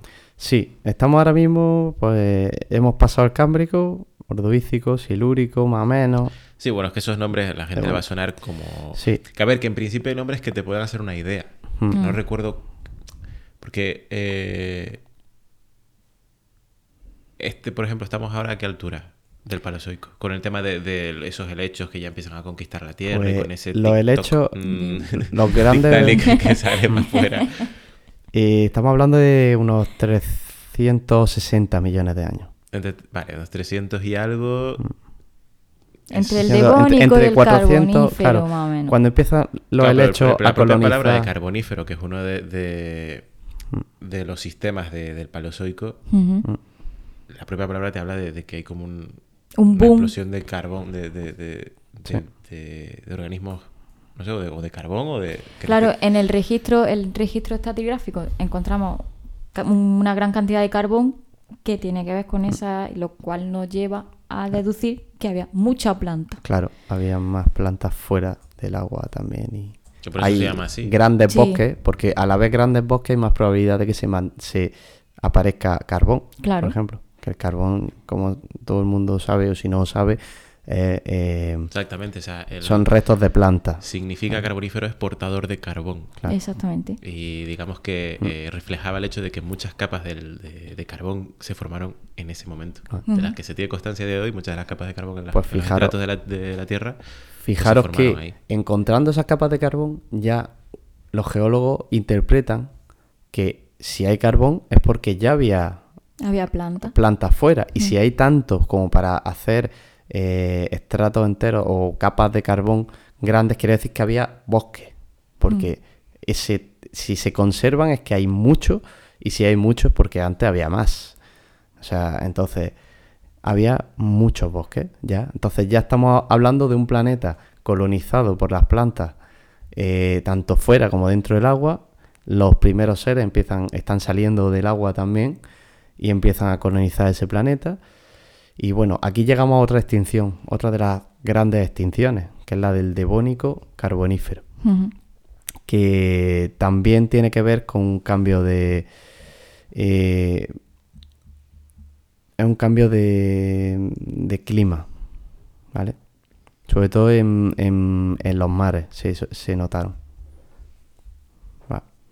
Eh, no sé si meternos mucho. No sé, ahí te- Yo te he dejado también porque no lo recuerdo. Es que fue No, fatal. yo, para nada. O sea, Bueno. lo que hablábamos de que No, obviamente... iba- Este, de las cinco de- grandes extinciones, a lo mejor esta eh, no tiene tanto peso. Es cierto que, pues igual, eh, casi siempre las extinciones se producen por cambios de, en el clima o Sí, algún tipo de temperatura. que afecta a todo el planeta. Entonces, esa realmente podemos pasarla sin pena ni gloria porque tampoco, aunque es importante. Los dan igual, estos son millones de organismos, eran feos y Eh, mm. No, simples. pero, ¿sabes? Uno de los, por ejemplo, ¿os ¿eh? acordáis ese pez que era enorme? O sea, es Sí. un pez de 10 metros que era todo. Hay, un fo- hay fósiles. eh, Los creo que peces acorazados se llamaban. Los peces acorazados, porque Sí, tiene, sí, tenían claro. lo que es la cabeza entera, era una coraza, literal. O sea, y. que y- pisaban como un muerto. Tú imagínate. sí, creo que se llamaban. Espérate, que lo voy a mirar, creo que lo tengo por aquí. El. Dunkelosteus, que era un pez de 10 metros, acorazado con unos pedazos de dientes que, vamos, eran de la cadena más alta de los depredadores. Esos, por ejemplo, eh, desaparecieron en ese En esa extinción. en esa extinción. Tú de hecho, imagínate- si, la ge- si, hay- si alguno de, de- de ustedes, iba a decir, de vosotros, eh, tenéis algún libro de estos de evolución y tal, van a aparecer seguro en el libro dibujado, porque eran muy llamativos, O eran sea, muy grandes. Imaginaros los mares de, de- de ese momento con peces con la cabeza mm, acorazada, con unos dientes enormes, comiéndose unos a otros, todas las criaturas. Tuvo que ser magnífico. a ver, yo eh, acostumbrada a ir a la playa y de vez en cuando encontrarme algún que otro boqueroncillo, Mm. a mí me hace ilusión ver boqueroncillos, ¿vale? Y ver pulpillos y, y cangrejillos, pero me gustan los bichos grandes. Las cosas como son. Oye, una pregunta, ¿cuánto llevamos? Una hora y algo. Vale, paramos un segundillo, que necesito ir a evacuar Vale. y a tomar un poquito de agua también. El último creato. Hemos vuelto. ¿Dónde nos quedamos? Bueno, pues Ivana. Nos hemos quedado en el, eh, la extinción del carbonífero. Em, yo quería hacer un pequeño apunte, que es lo que he comentado. No hemos distinguido o no hemos señalado cuándo aparecen los vertebrados. Estaban todos ahí con las manos en la cabeza en plan, ¿cómo puede Claro. ser esta gente que no ha nombrado el origen de los vertebrados y yo aquí... Bueno, básicamente cuando los seres, porque al principio hay, pues, hay desarrollo de conchas, corazas, tal, pero eh, la clave está en los peces. Los peces empiezan a tener pues, huesos, vértebras, tal, y a raíz de ahí pues ya se, se junta todo, ya está. Ya podemos Nos movernos vamos- fuera del, del agüita, ¿no? ¿Por ¿Eso qué? Para, sobre todo para el A ver, bueno, que los gusanos también se, se mueven fuera del agüita, pero Sí, pero estos Pero bueno, desarrollan un sistema para poder eh, más complejo, hacer más cositas. moverse, mantenerse, tener ¿Quiénes? los vertebrados. Ah, bueno, obviamente pues O sea, eso es una un sistema interna más- mucho más... Eso también les permite crecer en tamaño. Mm. Eh, porque, claro, se- las verte- Acceder a, bueno, a, A zonas- becas del ministerio, del ministerio de la biosfera para. para poder comer de árboles más altos, todo Mm. eso. Bueno, eh, ahí vamos a entrar ahora. en- Estamos ya más o menos unos 300 millones de años o así. Eh, pasamos el carbonífero muy rápido. Ya hay bosques, hay animales en los bosques. Y en el pérmico eh, comienzan a aparecer los primeros, digamos, protodinosaurios. ¿vale? Eh, de hecho, de, de, de esos... Seguimos en el Paleozoico, Sí, por lo tanto todavía estamos al principio del Fanerozoico. sí. El eh, Jurassic Park todavía... Todavía Tiene queda. que Todavía esperar. queda, sí. Sí. Todavía queda. Pero ya empieza a haber animales que, Que se nos empiezan recuerdan a, a- a asimilar, a, a asemejar eh, a, a dinosaurios, ¿no? Qué guay. De hecho, de, de algunos de ellos también surgen los mamíferos. Ya lo veremos más adelante también. Y aquí venimos, llegamos a una eh, extinción que fue, aunque la gente no la conoce, Pero la más... la más importante de la historia de la Tierra. Hablando de daño, de, De- daño de- causado claro, de especies sí. extintas, O sea, la más brutal la, que, ha, que ha habido en la historia de la, de la Tierra. Y la extinción es la del permo permotría o de- entre el, pérmico pérmico y y el el, triásico.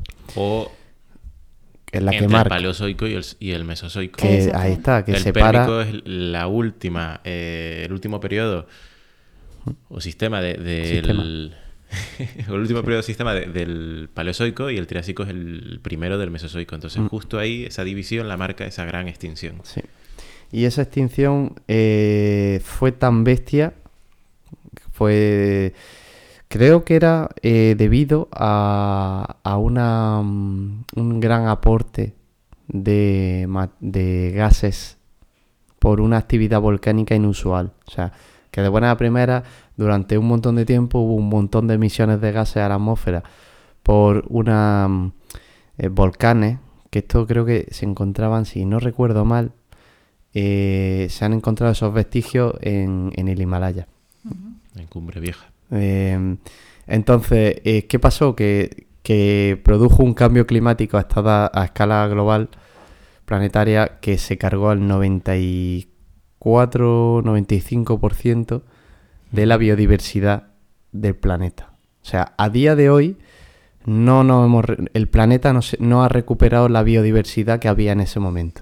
Y, y no hemos llegado ahí y el ser humano ya se está encargando de frenar todo eso. Exactamente. Claro. O sea, y ni, ni, ni la veremos. Pero que es, es llamativo porque, o sea, imaginaros que es lo que es perder el 98% de la fauna. O sea, el 90 y, el 90 y tantos por ciento de la fauna es bestial. O sea, es prácticamente cargarte pues, casi todo lo que... O sea, prácticamente todo. Eh, posiblemente volver la- a- la- a la jádico. ahí la vida la, la vida se tuvo que tambalear ahí, ¿eh? se tuvo que cagar viva. Decir, hostia, que esto no sale para adelante. Eh, Que a lo mejor el mes que viene no, tenemos no, que cerrar. no seguimos. que tenemos que cerrar la tierra. Que no- hasta que hemos llegado. Pero la gente no conoce esa claro, conoce la, la de los dinosaurios, pero no conoce esta. Y esta fue mucho más impactante a nivel planetario. A nivel de especie. A nivel de afectar a es que afectó a to- tantísimas especies. afectó a, a todo. A todo. nivel- O sea, lo tocó todo. Vamos, lo cambió todo. Pero bueno, ahí ya entramos, damos el salto, nos metemos en el Mesozoico, en concreto en el Triásico, que es donde ya surgen los dinosaurios como tal. Ahí los dinosaurios empiezan a, a pues a colonizar ¿no? todo, todo el planeta, hacerse amos y señores de la creación.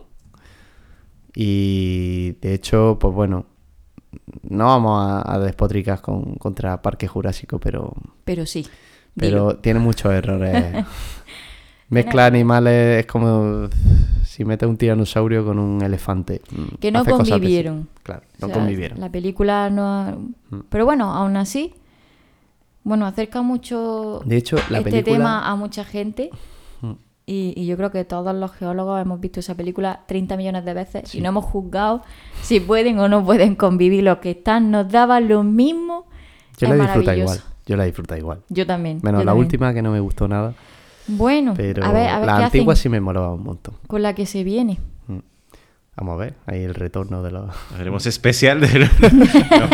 Transmisión desde el cine. ¿Te imaginas? a Eh, lo mejor nos pegan.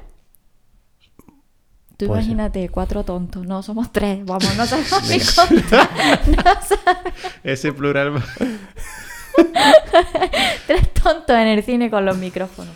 Bueno, Bueno, bueno, em, cosas que destacar del Triásico. Eh, aparte de que los dinosaurios ya cogen fuerza y se van asentando como escala.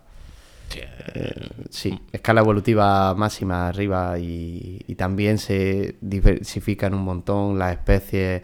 Mega construcción, pero a nivel Sí. mm, orgánico. O sea, empiezan ahí a adquirir unas dimensiones. Sí, sí, sí. sí. Ahí en el Triásico hay una hay un suceso que, que eh, determina que hoy, hoy día siga, estemos nosotros aquí. Y es que nacen y aparecen, mejor dicho, los mamíferos.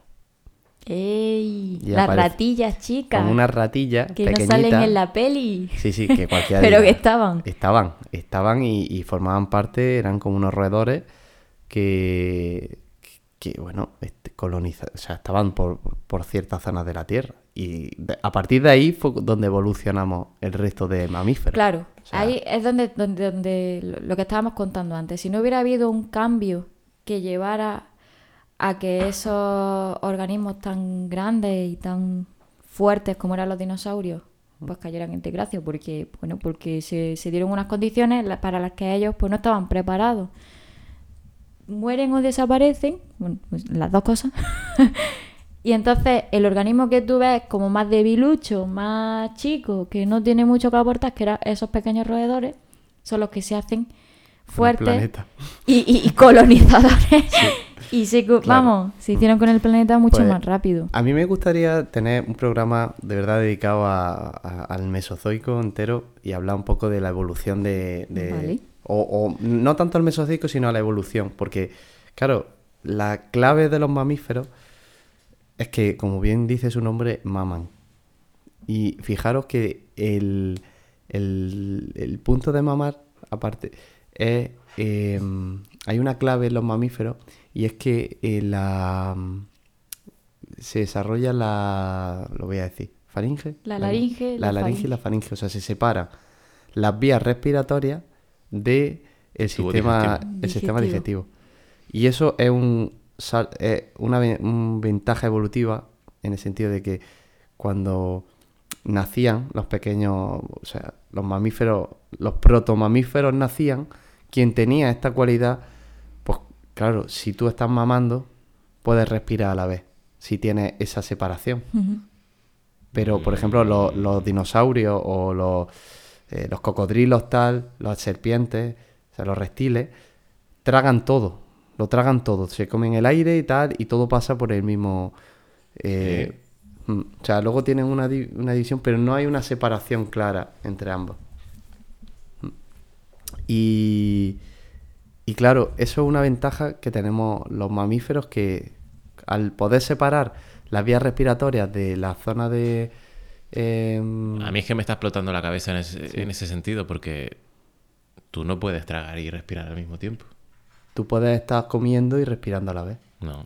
No. O sea, no, pero no, Se no, no es que un- se, se claro, cierra un o sea, sistema y da no a la a vez, sino que, Que no va todo al que mismo- no todo va al mismo Ah, sitio. vale, vale. Entonces no Vale, impide, vale, vale. si tú estás comiendo y de repente se te obstruye el conducto, ya no puedes respirar.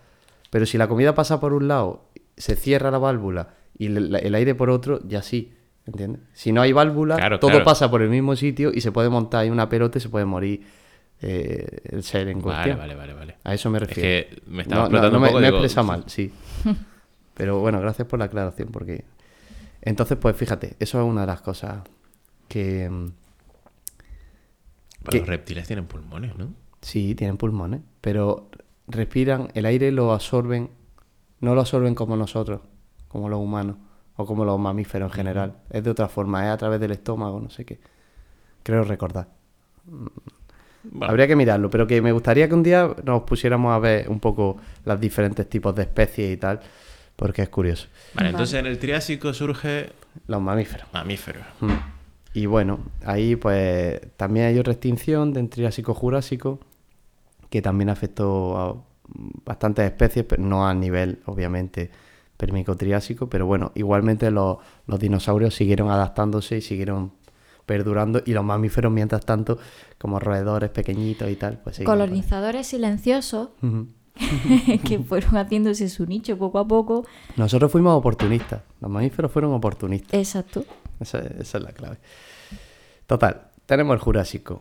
Esa- se desarrolla, como bien sabéis, mucha gente, entre 200 millones.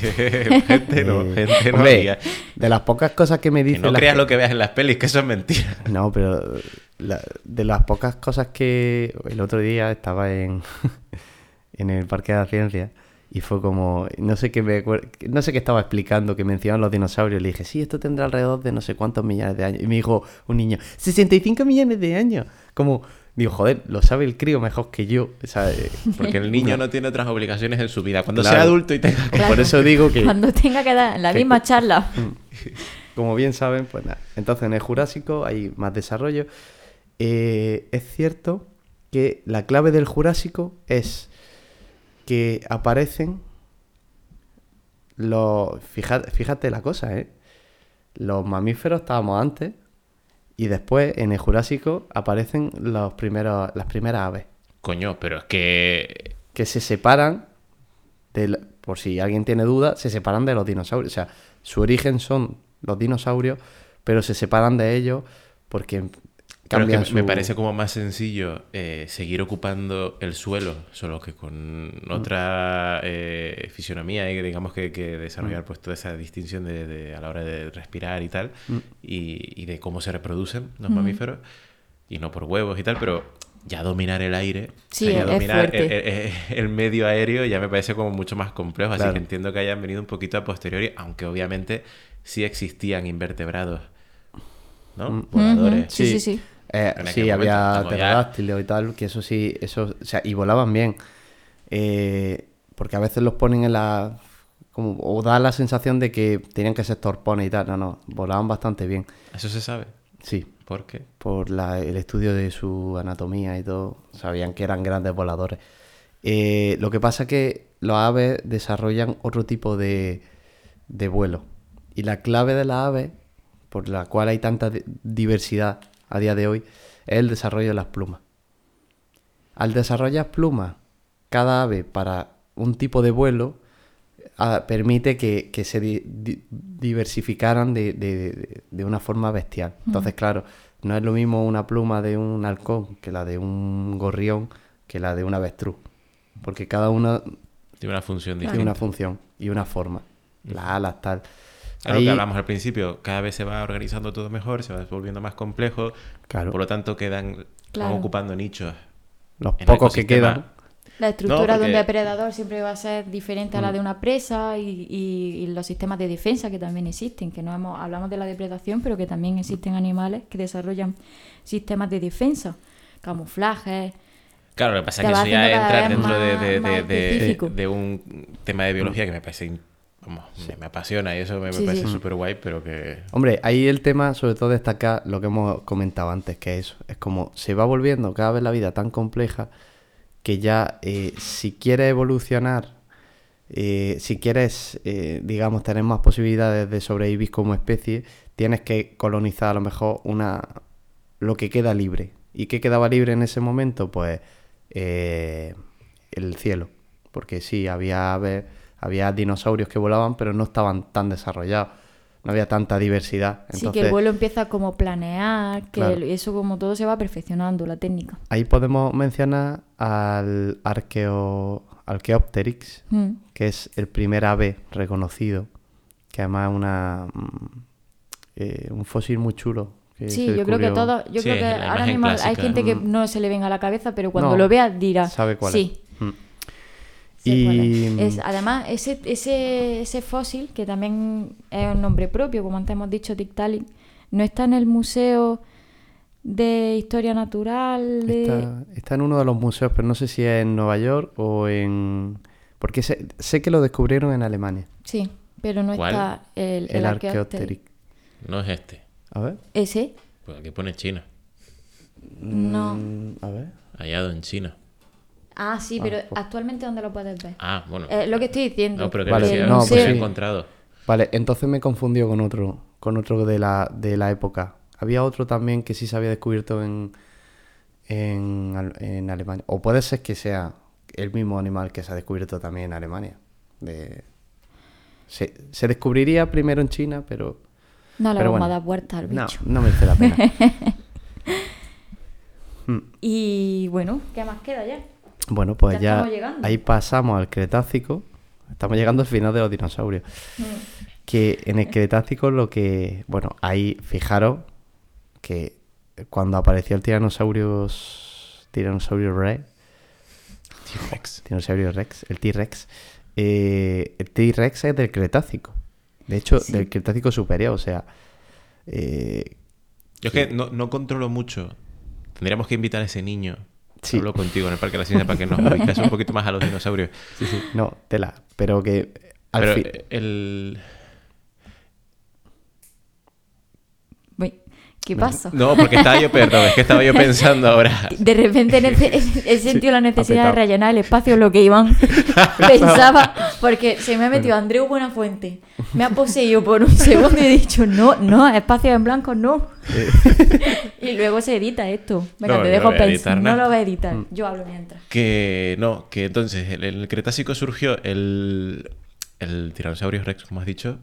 Pero Sí. ¿cuándo surgieron los otros dinosaurios que normalmente se dibujan o se colocan El juntos? espinosaurio, por ejemplo. Espinosaurio. ver, estoy Espigosaurio o el- El estegosaurio. Uno que tiene una cola con pincho. El estegosaurio. El estegosaurio es del Jurásico. Y el, tirano, el T-Rex es del Cretácico. O sea, estamos hablando de unos 100 millones casi de años de, de diferencia. Y el... O sea, no convivieron. ¿Y piecito?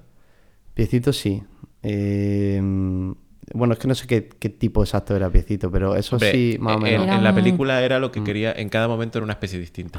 Porque, hubo un momento que era un diplodocus, después un brachiosaurio, después, o sea, el cuello lo movía como si eso Para que- lo que le hiciera lo ponía para arriba, para abajo, eso daba Ahí igual. ya me voy a pillar un poco. Sé que el argentinosaurio, que era uno rollo piecito, pero súper largo, eh, es del Cretácico también. Que además vivía por la zona de Argentina, porque se han encontrado ahí, eran, no sé si ¿Quién eran lo diría 40 por el metros. nombre, verdad? 40 metros. El argentinosaurio. Sí. ¿De dónde será? Sí, oye, ojito, que vosotros diréis lo que queráis, pero yo tengo un dinosaurio con mi nombre. El Albertosaurius. ¿Cuál es ese? Pues un depredador. Caniche. Un depredador. un caniche saurio. Un De... pedazo de Búscalo, lagarto búscalo. de 10 Búscalo. centímetros. No, no, no. Era un, era un bicharraco. O sea, era, no era un T-Rex, pero del rollo. ¿eh? Albertosaurio. Sí, sí. A ver qué va a salir. Míralo. Míralo, qué bonito. Qué monita más pequeñita. Es súper grande. Eh, mira, casi Ah, como un. T-Rex. ¿Es este? Sí, sí. Es cualquiera de estos. Tela, ¿eh? Pues es que se llama así porque se descubrió en Alberta. Ah, mira, que sale en Ah. Jurassic World. Sale en la peli. Madre Coño, mía. no sabía yo eso. Bueno, pues esta tarde me la pongo otra vez. Sí. bueno, no sé si sale. Hay Mm. un juguete de Jurassic World. de Que tiene el Albertosaurio. Albertosaurus. Pues eso. Eh, destacar del Cretácico sobre todo, algo bastante curioso. Y es que hemos hablado durante todo este rato de cómo las plantas colonizaban el planeta y tal. Y claro, la gente habrá dado por hecho que, que las plantas que había en ese momento en el planeta eran como las de hoy. No. No. Pero no. ¿Quién? En el que. No, pero si no lo piensas. eh, Pues si no lo piensas, no lo, no lo o piensas. sea, había plantas con semillas, ¿vale? Sí. A plantas. A ver, es que pasan yo, este tema es muy difícil llevar a la de la evolución de los animales por un lado y de las plantas por Sí. otro, Sí. porque es complejísimo si tanto sí en es unas estructuras Si ya- como en otras. Si ya de por sí es complejísimo hacer una taxonomía actual de lo que ahora mismo existe sobre la, Sí, sí. la superficie terrestre, es complejo que te cagas. Pero bueno, comenta lo que ibas a decir un poco de, de las semillas. Lo y- que quería decir es que ya había plantas o sea, que, que con semillas, ¿no? Creo que son las gimnospermas, ¿cuál se llama? No me acuerdo, la verdad. Creo que sí. Bueno, la clave, lo que, lo curioso que yo quería decir es que en todo ese mundo, o sea, en toda esa historia, los dinosaurios habían vivido en una época con muchas plantas, cierto, sí, pero sin flores. Las flores aparecen en el Cretácico. Aparecen en el Cretácico, tío. Entonces, quiere decir que la, la- o sea, era un mundo sin color. Más allá del verde, Bueno, pardo, tal. O sea, será tu opinión. El verde Sí. un color. Pero me refiero, coño, que. A es que a Alberto le gustan mucho las, las flores. que no hay. Claro, y a hombre, mí me encantan la- la las plantas que no tienen Vale, flores. estoy, estoy en tu equipo, Joana. Vale. Pero si Es que a mí me gustan- Aquí Mira, una en primavera en. Granada. Que, que, que todo so- todas las flores. Bueno, eso está para tirarlo a la basura y al pascuero. Tú, mira, no están ahora mismo los almendros en flor preciosos. Preciosos por todo, por todo, por toda Granada. Y vas por, lo- por el campo y te ves todos los almendros ahí con las flores blancas, preciosas, no sé, con rosas. según- Hombre, un mundo de color y de, de sensaciones. Que a mí me gusta el verde. Exacto. Es que a mí el verde color está bien, que me gusta pero es que la, el verde. una primavera ahí colorida es maravillosa, hombre. Eso no me lo podéis negar. Hay todos los dinosaurios con alergia después. Vamos a hacer una. Un Hay que hacer- debate. mira, en Instagram vamos a poner ahí, ¿qué soy? ¿De planta ¿Con flores o sin o sin flores? flores? A ver quién, a ver quién gana. Y todos los alérgicos. ¡Tu puta madre! Buena época para hacer el debate. o sea, pa- Para Pues eso es lo, eso es lo curioso. O sea, En ya la- al final de- de- en el Cretácico Pero, ah, bueno, surgen las a, mi- angiospermas. a mediados Sí. del Cretácico. Sí, que, que eso, básicamente las plantas con flores.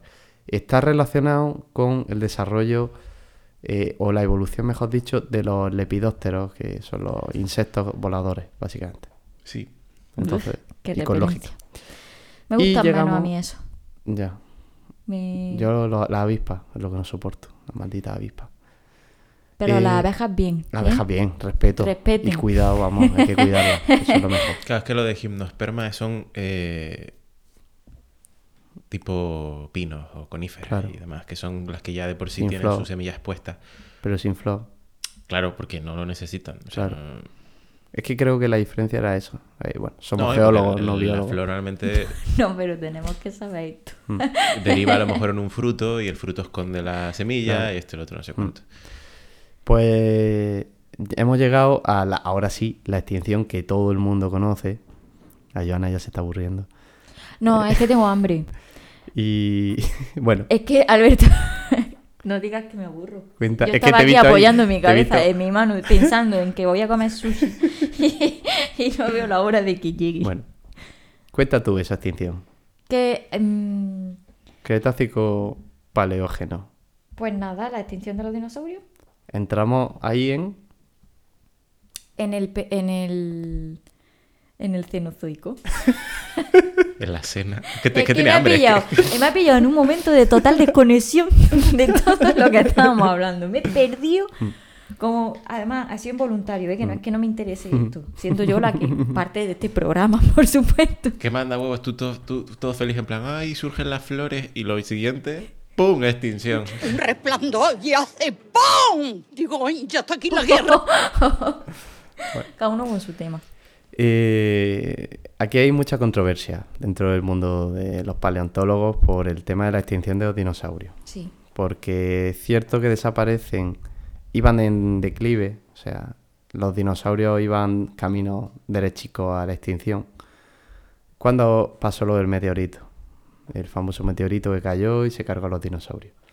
Entonces, claro, mm, bueno, yo a nivel personal lo que sí te digo es que cuando estudias y te metes en geología, te das cuenta de que no todo ocurre por, Por una, una sola causa. Entonces, puede ser un cúmulo de cosas Claro. perfectamente. No vamos a entrar en el debate. pero- Digamos que nos encontramos en una tierra con unas condiciones, otra vez, mm, bueno, pues mm, de nivel de gases tóxicos elevados. Es un sistema complejo. Sí, sí. Mm. Por lo que fuera. Mm. Y Claro. bueno, y cayeron todos. Menos los roedores silenciosos. Sí. Y, la- y las aves. Ahí, mira, Sucia realmente, rata. realmente Todo es hay que matizar. Ahí entramos en el cenozoico, ¿no? Y en el cenozoico ya entonces desaparecen los dinosaurios y los mamíferos empiezan a desarrollarse. Sí. Eso es cierto. Pero los que seguían en la escala más alta de, de la evolución, los, depre- los grandes depredadores, eran las aves, que habían tomado el testigo. Han dicho, bueno, ahora que no hay dinosaurios nos vamos a poner finas nosotros. Y entonces, como se genera una gran di- diversidad de aves, porque ya no tienen competencia de alimentación y tal, las propias aves ya solo compiten entre ellas mismas. De ahí ya que, que, que desaparezcan o aparezcan, mejor dicho, pues aves que saben volar de una forma, de otra, que se alimenten de una cosa, de otra. Y incluido de, de, de mamíferos. Sí, aves como bien sabéis, hay muchas aves que se... Terrorífico. Mm. Sí, Son sí. las criaturas para mí más terroríficas. Se me pone la piel, no me la Pues- estoy viendo, pero la piel de gallina. Las aves. Sí. Sí, pues ahí tiene. A mí la ave me, me- Mm. Pero pavor. O sea, no, no sé por qué, es incontrolable. Bueno, sí sé por qué, es que hay alguna... me Mm. O sea, el otro día vi una en Instagram. ¿Cómo se llama? El ave esa del... De... mm, Esa que tiene un pico que es enorme, que cuando lo chasquea hace como tac, tac, tac, tac, tac, tac. ¿No la habéis visto? El tucán, Mm. no sé. No, no, no, no. Imagínate como un avestruz con un pico enorme. Ah, el que parece un. El kiwi, ese. No. No. Hay No, el que- kiwi Una vez, es imagínate que- un avestruz. No sé, es que no. es la- el, el- el- el que parece que tiene cara de... humana. O sea, como que parece que, que no Ah, es, que parece que lo han hecho dice. por ordenador. Es el que se parece al Titani, al ave Titani ese. Sí, Que sí, era- que, sí. pero que tiene una envergadura brutal y que va andando Sí. y se escucha tac, tac, tac, tac, tac del, del Del pico, pico, tan mm. grande. Se parece a ese. Sí. A- o a este. El ave Titani. Y eso, eh, los- los era como una especie. el ave Titani, para quien nos esté escuchando, era una, espe- una especie de. Digamos, un avestruz. En tamaño era como 2-3 metros de altura. Uf. que era carnívora. Entonces se alimentaba de... tenía un pico así enorme y, y lo que pillaba cazando corriendo detrás de, de las presas. También el, el ave del terror. Es como una mezcla entre un dodo y un avestruz. Sí, Porque es que- pero es brutal. Que bueno, Uf. vamos a mencionar también el ave más grande de la historia, ¿eh? que eh, también se encuentra en Argentina y se llama eh, Argentavis. Y era un ave que medía eh, do- dos metros y medio de alto eh, y casi siete metros de envergadura. O sea, de, de ala a ala abierta, con la ala abierta, siete metros de bicho. La- Dios santo. pesaba 70 kilos. O sea, para levantar eso, ¿Qué, qué come?